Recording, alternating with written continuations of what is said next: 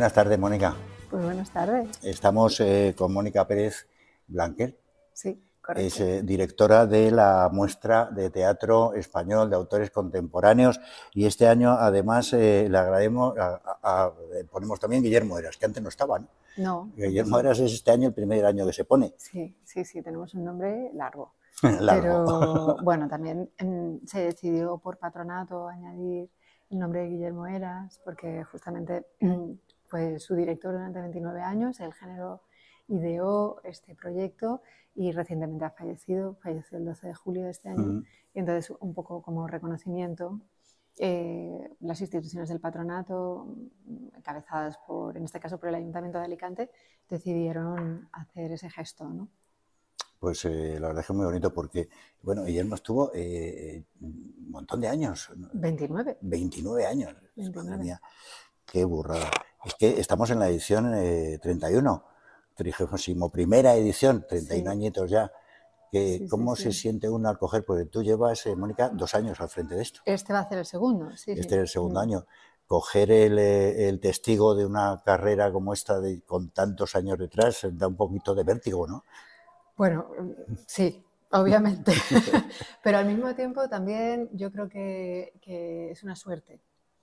Es una suerte partir de un legado como el que tenemos eh, con este proyecto, ¿no? Entonces, em, creo que también hay una responsabilidad y, también un placer, ¿no? En decir, bueno, todo este, todo este trabajo, todo este amor, toda esta pasión que una persona y que un equipo ha hecho para levantar este proyecto, el hecho de mm, poder, mm, poder continuarlo, poder aportar cosas, pero mantenerlo vivo, tal, eso también es una posibilidad maravillosa que, que tener esa opción.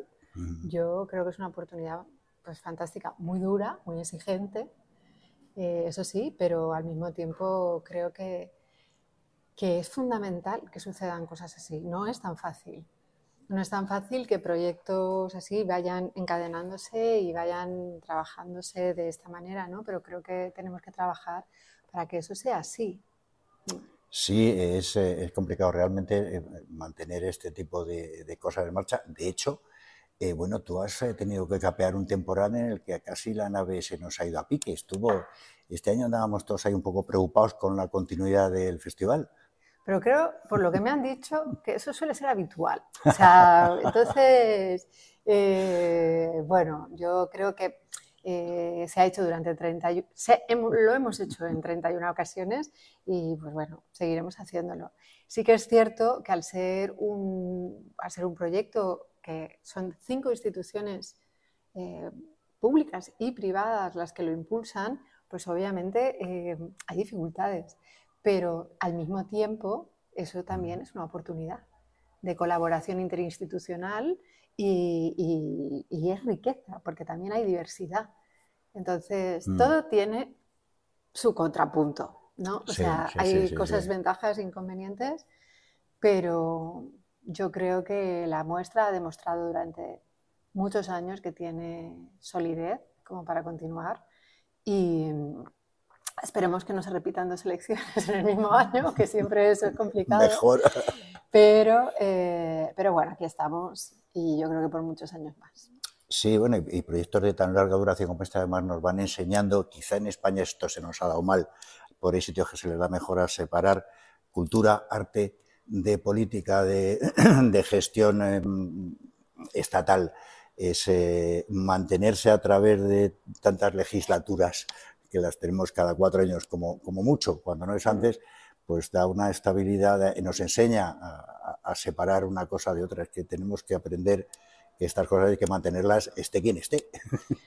Y yo creo que por eso es un ejercicio muy interesante el que además haya ese equilibrio institucional, porque está desde el Ministerio de Cultura, Diputación de Alicante, Ayuntamiento de Alicante, Instituto Valenciano de Cultura. Quiero decir que son instituciones públicas de, ámbi- de ámbitos diferentes, colores políticos diferentes también, pero con una responsabilidad y, y un objetivo común, que es el apoyo de la dramaturgia contemporánea, y que en ese sentido, eh, bueno, pues eh, obviamente cada, cada partido político en, en cada fase de legislatura marca cuáles son las líneas y las estrategias políticas, pero el trabajo de los técnicos es dentro de esas líneas y políticas hacer nuestro trabajo. ¿Qué más novedades tenemos en esta, en esta muestra? Por ejemplo, Mutisac, antes no teníamos ese, el acrónimo, ahora también lo tenemos.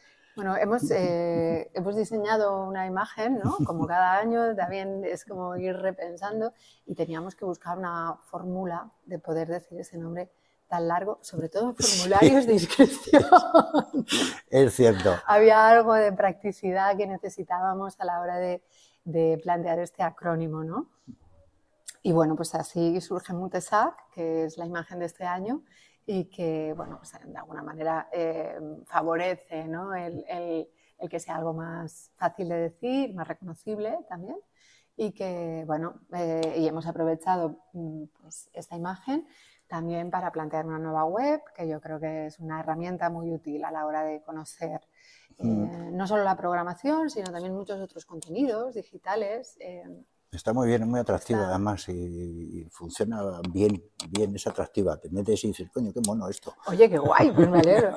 Y justamente hoy ya eh, está disponible toda la parte de publicaciones que están ahí, por ejemplo, hemos digitalizado todos los cuadernos de dramaturgia, los 28 números, toda la colección completa, oh, pero hay más de 100 textos de autores contemporáneos libres a disposición del público para poder leer teatro, que está muy bien. Eso es buenísimo. Vamos a darla. Mira, yo sin gafas soy un desastre. Es eh, muestradeteatro.com sí. y ahí podéis encontrar todas estas cosas eh, maravillosas es como los cuatro itinerarios que habéis creado, que abarcan un poco el, global de toda la muestra. Eh, lo habéis dividido en cuatro itinerarios. ¿Por qué? ¿Por qué esta división? Pues mira, eh, queríamos darle al público una herramienta como para ayudarle a decidir qué espectáculos ver. ¿no? Entonces es como una especie de juego, ¿no? de juego de, de, propuesta, de decir, bueno, empieza por algún sitio para descubrir esto, ¿no? porque a veces ves 17 nombres, algunos no sabes, no tienes referencias y tal, y a veces es un poco como, tenemos muchas cosas en la vida, ¿no? Muchas series que ver, muchos libros que leer, y ahora tengo que estudiar 17 espectáculos para ver a cuál voy. Entonces era una manera de decir, oye, a ver, ¿alguna de estas preguntas te motiva? Eh, también uno de las, de las eh, bueno, de, los leitmotivs de este año, ¿no? Eh, nos preguntábamos, esto de una muestra, ¿qué significa mostrar? ¿Qué sentido tiene hacer una muestra? ¿no? O sea, porque siempre tienes que estar preguntándote un poco lo mismo, los básicos. Esto de mostrar, ¿qué es? ¿Por qué mostramos? ¿Qué mostramos? Y a partir de esa pregunta em, surge el concepto de visibilidad. ¿Qué es visibilizar la dramaturgia contemporánea? Pero ¿qué es ser visible? ¿Qué, eh, ¿Qué, estrategias de visibilización usamos o no usamos? Estamos hablando de visibilización en el sentido mercado técnico ¿no? de la palabra, hacemos promoción de los autores, estamos, eh, o estamos revelando eh, conceptos, estrategias o colectivos que están a lo mejor más, con menos poder dentro de la sociedad. hay muchas acepciones de, este término. Y eso lo compartimos con los eh, autores y autoras para construir voces, que es este prólogo que está también en el programa y que de alguna manera lo compartimos. A partir de aquí surgen muchas preguntas que tienen que ver con visibilización y de ahí, de todas esas preguntas, que no de temas comunes, sino de preguntas que tienen que ver con el concepto de visibilidad hacia adentro, o sea, en la esfera íntima, eh, entonces tenemos para relacionarnos, surge el itinerario para relacionarse a través del concepto de visibilidad en esa mm, una esfera más pública que tiene que ver con lo social, con las relaciones sociales, surge ante el poder. Eh, de preguntas ¿eh? de cómo, eh, cómo nos relacionamos con los colectivos, por qué unos colectivos tienen más, más poder que otros, qué significa tener poder, qué significa visibilizarse frente a los otros. son preguntas que no tienen respuesta, pero que bueno, que es una manera de, de, buscar líneas comunes también de determinadas propuestas. Y sí, lanzar los temas. De, de, ese concepto de visibilidad eh, nos lleva al concepto de legado, también por, por, la propia naturaleza de la muestra, por lo que estábamos hablando de cómo, eh, cómo incorporas un proyecto con, con 30 años de historia, cómo te enfrentas a él, dónde está el límite entre mantener lo que está y renovar para actualizar, ¿no? ¿Cuál es el equilibrio? Pero claro, no podemos hablar solo del legado de la muestra, es que el legado hoy en día eh, es, un tema, es un tema que es muy candente. El legado es qué estamos haciendo con lo que nos dejaron y qué les dejamos a las generaciones futuras. Claro.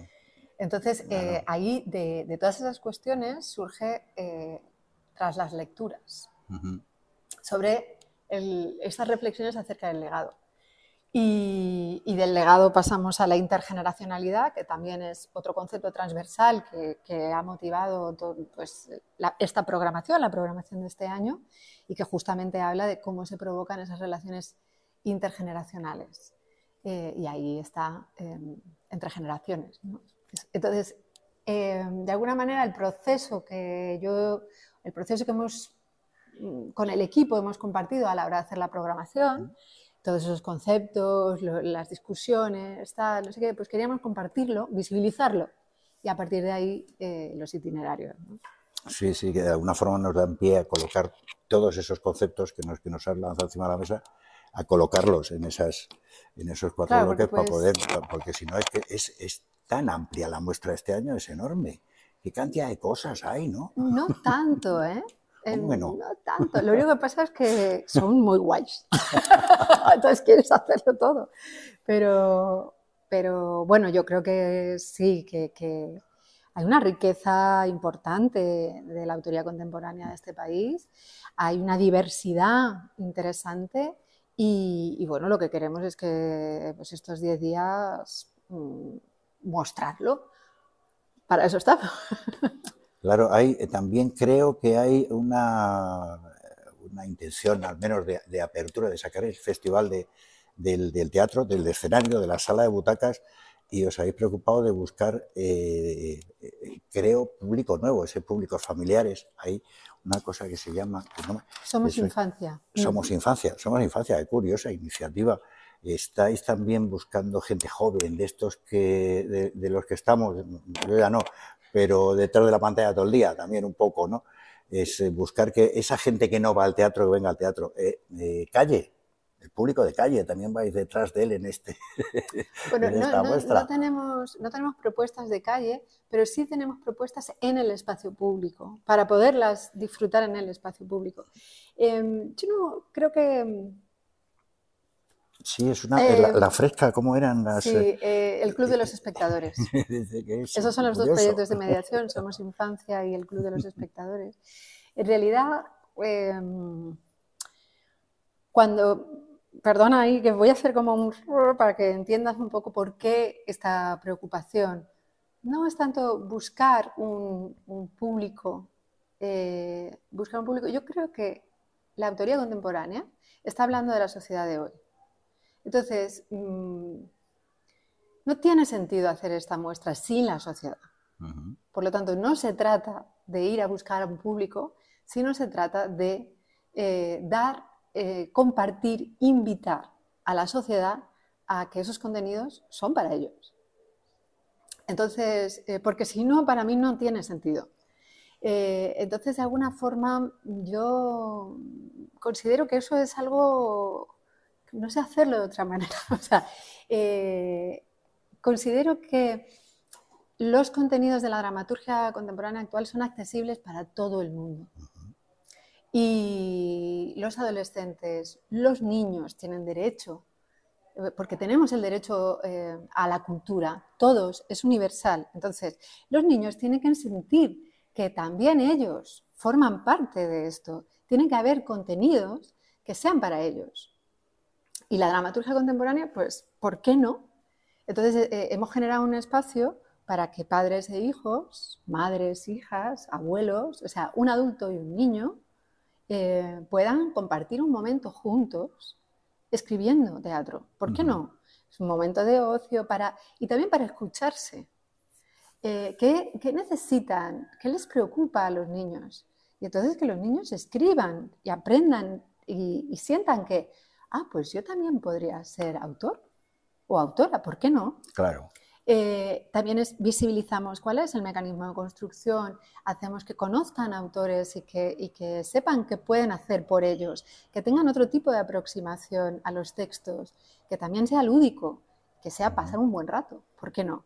Y luego, pues ellos estarán, es una hora y media cada día, ¿por qué no? Pasad de las extraescolares, eso es, porque solo pasará esta semana, la música, inglés, tal, dejarlo para la semana que viene y aprovechar esta semana que podemos hacer esto para pasar un rato con vuestros hijos y los hijos con los padres, escribir un texto, pasarlo bien y el sábado lo leemos todos juntos, a ver qué ha pasado, ¿no? El Club de los Espectadores es también, oye, mm, ¿el teatro se puede utilizar como herramienta para estar juntos? Surge esta pregunta. Pues claro que sí. Yo tengo que ir al teatro porque soy un erudito a saber cuáles son las nuevas líneas de la... No, o sea, el teatro es una herramienta para estar en comunidad. Y el club de los espectadores es una manera de, pues vamos a sentarnos todos a la fresca y, vamos a utilizar el espacio público pues para hablar, para pasarlo bien, para conocer gente. Pongamos como excusa al teatro. ¿Por qué no? Claro, pero creo que es importante. Sea algo más que vestirte mono, ir a la sala, que se me vea, pues es importante cuando va al teatro se le vea a uno que está por allí y, luego nos vamos para casa y ya está, terminó esto. No, no entonces hay muchas. Que haya algo es que el teatro son muchas experiencias diferentes. Tú puedes ir al teatro principal, porque quieres ponerte un modelazo, porque quieres ir con tu novio, porque quieres pegarte ahí un, siempre me siento a última hora siempre para que se me vea bien. Claro, una cita chula y está genial. O sea, yo lo he hecho, yo me parece guay, pero también hay otras veces que quieres ir al teatro pues con tu hija adolescente, porque eso no se puede hacer. ¿Dónde llevas a tu hija adolescente? Al McDonald's, ¿no? claro. O sea, hay que hacer otras cosas con los adolescentes. Pues vete a Future Lovers, ¿sabes? A lo mejor tu hija no quiere ir contigo, prefiere ir con, su grupo de colegas, con su grupo de colegas, pero oye, eh, prueba. Eh, pero, ¿por qué no? Mm, sí, mm, estás jubilado y dices, me voy a apuntar al club de los espectadores, ¿por qué no? Eh, y conozco gente nueva. Quiero decir, hay muchas experiencias distintas, ¿no? Eh, venirse a Recreativos Federico, por ejemplo, eh, es pasar un buen rato.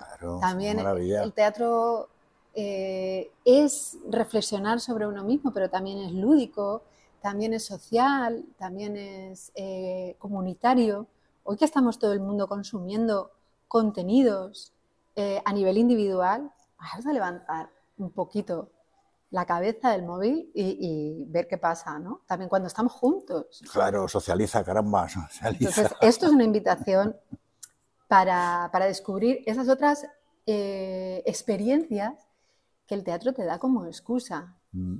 Y los autores y las autoras contemporáneas nos están eh, hablando mm, de, cosas que son hoy, ahora, que están sucediendo aquí. Entonces, eh, hay muchas... dentro de unos años será ese legado del que hablabas tú al principio, pero eh, hoy es ahora y nos lo están contando gente que está ahí, que está ahí, con la que podemos hablar y nos pueden contar. Sí, y, hay cuestiones que son comunes, o sea, pero las, lanzan desde sitios muy diferentes, muy, muy diferentes, ¿no? Por ejemplo, em, Paradis, Mm, es una pieza que eh, es em, un autor que interpreta cuatro personajes, que, eh, está en un sitio, es, un espacio único, y el tío está haciendo una narrativa de, una road movie a un ritmo trepidante que ni Netflix.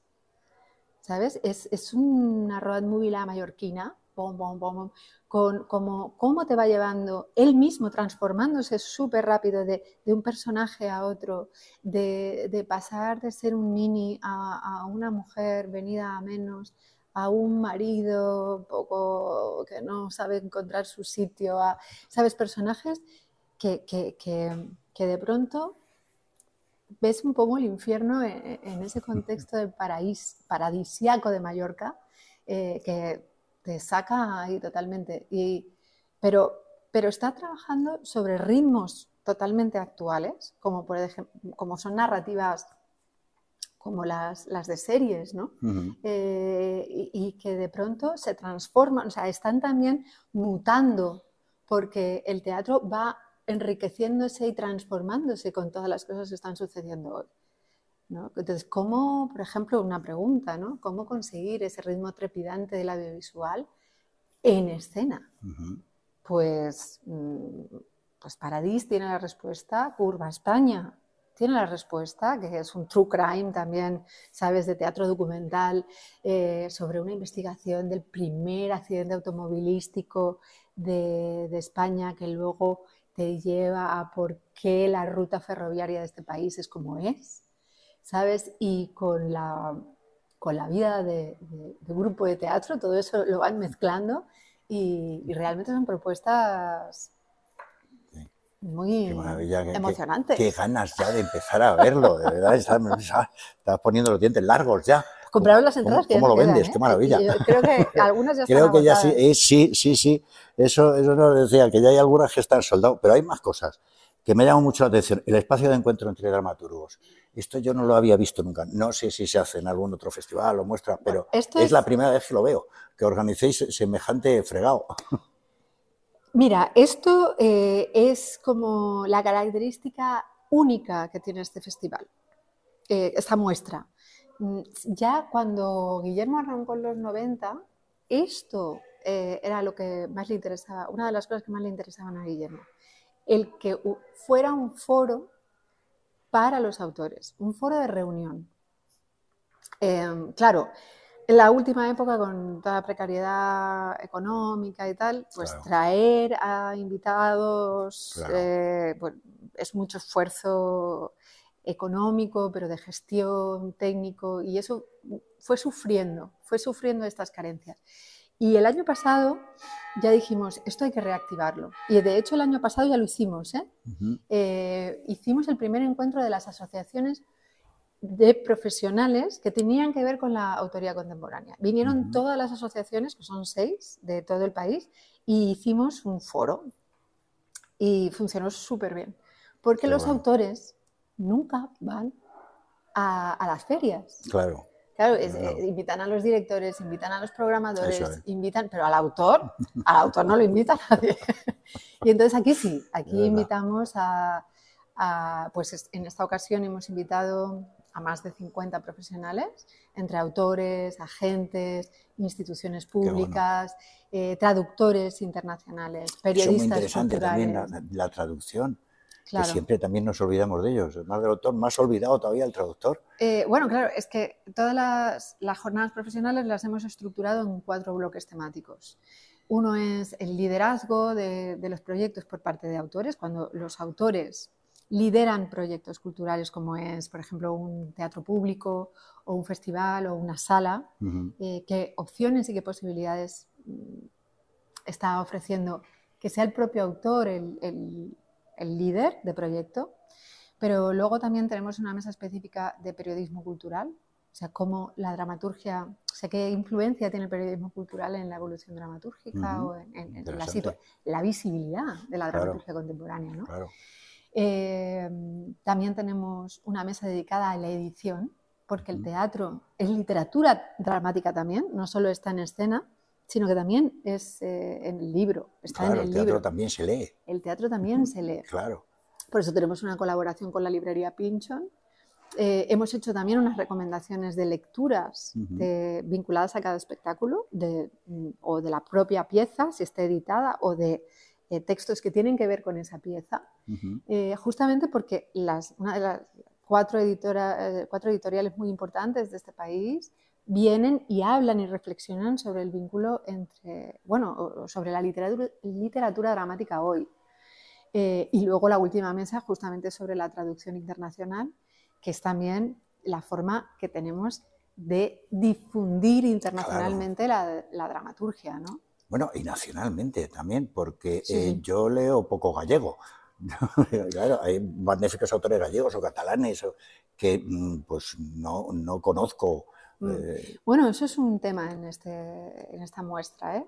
O sea, porque, claro, muestra de teatro español de autoría contemporánea, al final estamos hablando de que tenemos diferentes lenguas eh, y muchas veces dices, bueno, ¿cómo presentamos la pieza? ¿Traducida o en lengua original? Y entonces ahí hay respuestas como muy diferentes. Muchas veces trabajamos con la, con la compañía para preguntar cómo quieren presentar su pieza. Claro, porque es una... Eh, en valenciano, bueno, pues perfecto, no, hemos visto teatro valenciano y yo, no, lo hablo, pero lo entiendo después de tanto tiempo. Eh, pero ponme una obra en, vasco, por ejemplo, Pues mira, tenemos... Por, mi palabra.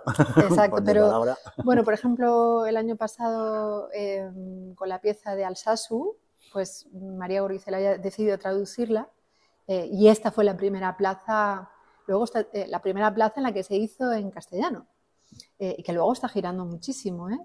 pero, por ejemplo, este año tenemos Paradis, que es en mallorquín, que está subtitulado, porque también hay autores de toda España que, claro, no, no controlan el, mayor, el mallorquín, y, pero sin embargo la pieza está íntimamente ligada en cómo los personajes utilizan las lenguas. Hay un personaje que habla en castellano, otro personaje que, claro, entonces cómo la utilización de la lengua en sí forma parte de esa estructura dramática. Entonces pensábamos que era fundamental hacer la obra en lengua original, aunque tenemos la opción de se entiende perfectamente, porque, porque te lleva mucho, pero tú puedes seguir los subtítulos para no perderte nada. ¿no? Eh, una pieza, que es la de, eh, la de memoria, por ejemplo, tiene trozos en vasco. Entonces ahí están subtitulados también, pero eh, claro, mm, memoria va sobre una relación intergeneracional entre la autora, que nacida en los 90, con su abuela, que tiene un proceso de Alzheimer y está perdiendo la memoria. Y muchas veces sabéis que, bueno, la memoria trabaja en, diferentes lenguas y que muchas veces se guarda. Eh, de pronto la memoria funciona mucho mejor en una lengua. Y, entonces hay, bueno, hay trozos, trozos en vasco que, que se subtitulan y que no hay, bueno, se, se, trabajan, ¿no? Entonces yo creo que esta riqueza de utilización del lenguaje es también muy importante a la hora Es que la realidad que nos encontramos cada día, porque eso es como funcionamos en las calles, a base de retazos de este señor habla valenciano, el otro viene de Cataluña, te, dice cosas en catalán, tú le... y esa es la calle, eso es lo que de verdad encontramos, así es la vida, ¿no? No, no, es perfectamente maravillosa en valenciano o en gallego. No, pero... Viene todo revuelto. Sí, y, al, mismo tiempo también es, bueno, eh, dar libertad a los autores para eh, utilizar la lengua como una herramienta artística. Claro. Nada más. Claro, claro. Y a las malas es, si yo puedo escuchar eh, K-pop, que no entiendo nada y lo disfruto, pues también podría disfrutar, podría, podría mm. eh, disfrutar de un espectáculo perfectamente en, en, euskera, el que no entiende ni palabra. Seguramente también podría disfrutarlo si me pongo a ello. Claro, no, eh, es que no tiene, no tiene tanto que ver, yo creo, ¿eh? em, la lengua con el contenido como también con la forma. Muchas veces la autoridad contemporánea está trabajando sobre la sonoridad de las palabras, sobre... Eh, entonces, cuando a lo mejor no controlas tanto un idioma, te fijas en otras cosas. Te fijas en esa sonoridad. ¿Por qué quiere mantener aquí, en esta pieza, en este momento quiere mantener el vasco. ¿Por qué no lo traduce? Hay, capas de información, hay de pronto sensibilidades que van más allá del contenido de la palabra exacta, ¿no? Que es lo que te decía, cómo, cómo por ejemplo Sergio Baus está utilizando la lengua como una manera de vestir al personaje. Eh, creo que eso, esa utilización es una forma, o sea, la palabra te permite no solo el contenido, sino la forma artística también. Eh, eh, ¿cómo, tú mutas esas palabras y las, las, haces más bellas, más feas, más... más em, más, duras, más amables, más, cariñosas. Entonces, bueno, ¿por qué no ponerte en esa tesitura de dejarte llevar? Y si no entiendes algo, ¿qué pasa? Claro. ¿No? Esto es, ¿qué pasa? Pero mientras que lo sientan, mientras que llegue para adentro, mientras que se que está bien dejarse vulnerable en algún momento, ¿no? sí. Deberíamos ejercitarlo. Deberíamos ejercitarlo más, más frecuentemente. Sí, déjate. Hay, hay algo ahí de disfruta, desconecta y disfruta. Escucha.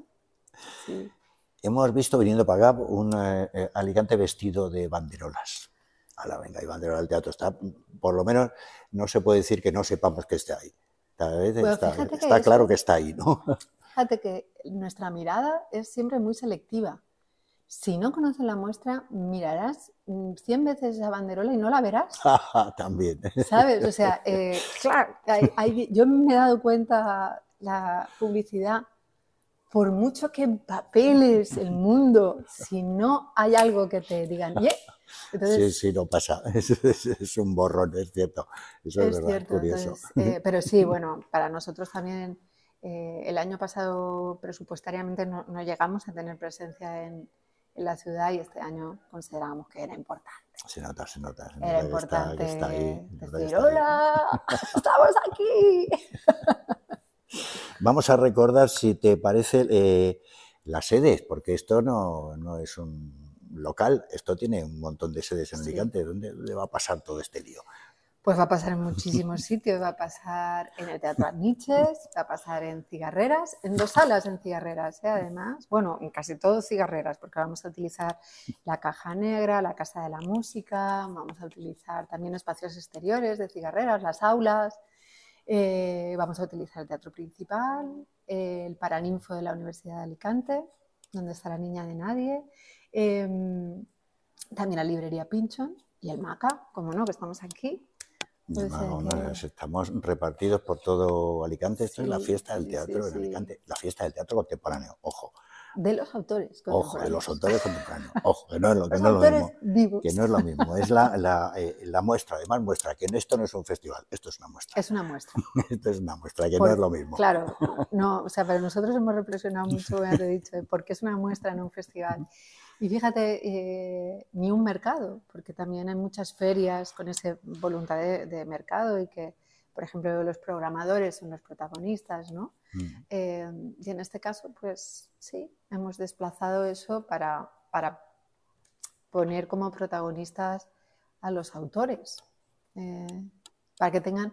Es el único foro en España para ellos, entonces apostamos. Hay que, darles un poquito de vidilla, que, que, a fin de cuentas son los que escriben. Sin texto estamos perdidos. Exacto. Exacto. Eh, Mónica, muchas gracias, no te vamos a robar más tiempo. Eh, me imagino que esto empieza ya. Ya, empieza ya, Bueno, nosotros hace un rato que ya empezamos, pero ahora ya viene todo el mundo, estamos emocionados. Siempre hay, o sea, te, veo tranquilísima, perfecta, todo está todo maravilloso. la procesión va por dentro. La procesión va por dentro, porque estos los arranques siempre tienen su miga. Sí, sí, tienen su miga, pero bueno, también la felicidad de cuando llevas trabajando mucho tiempo, eh, verlo. Cuando ya está aquí y lo ves, ya por fin no es una entelequia, ya está sucediendo, también da mucha felicidad. Pues la verdad es que sí. Agradecerte este, este tiempo que te hemos robado porque en medio de este lío y, que nos hayas acompañado, que nos hayas aguantado tanto rato, porque somos pesados. que va, que va, me lo he muy bien. y agradecerte que también acaba de subir, la veo ahí, también a Marta por, por, lo bien que nos ha tratado y habernos facilitado esto. Muchas gracias, Yo también le agradezco a Marta. Uy. Guapa. Muchas gracias. A vosotros. Y si te parece, pues nos emplazamos para que cuando acabe el festival nos sentamos otro ratito y hacemos un, un recuento de lo que ha pasado, a ver qué tal ha pues ido la cosa. Sería guay, ¿no? Pero dejarme el domingo no. El domingo no, el domingo no.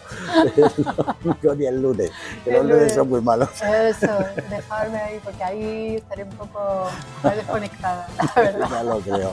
Muchísimas lo que quede de mí. Lo que quede de mí. a ver, es lo que queda así, a ver qué encontramos de Mónica. No, bien, a mí me encanta el Pues eh, no muchas, sino muchísimas mierda. Nos vemos en los teatros. Venga, por supuesto. Esto no se lo pierde uno. Claro que no. Muchas gracias.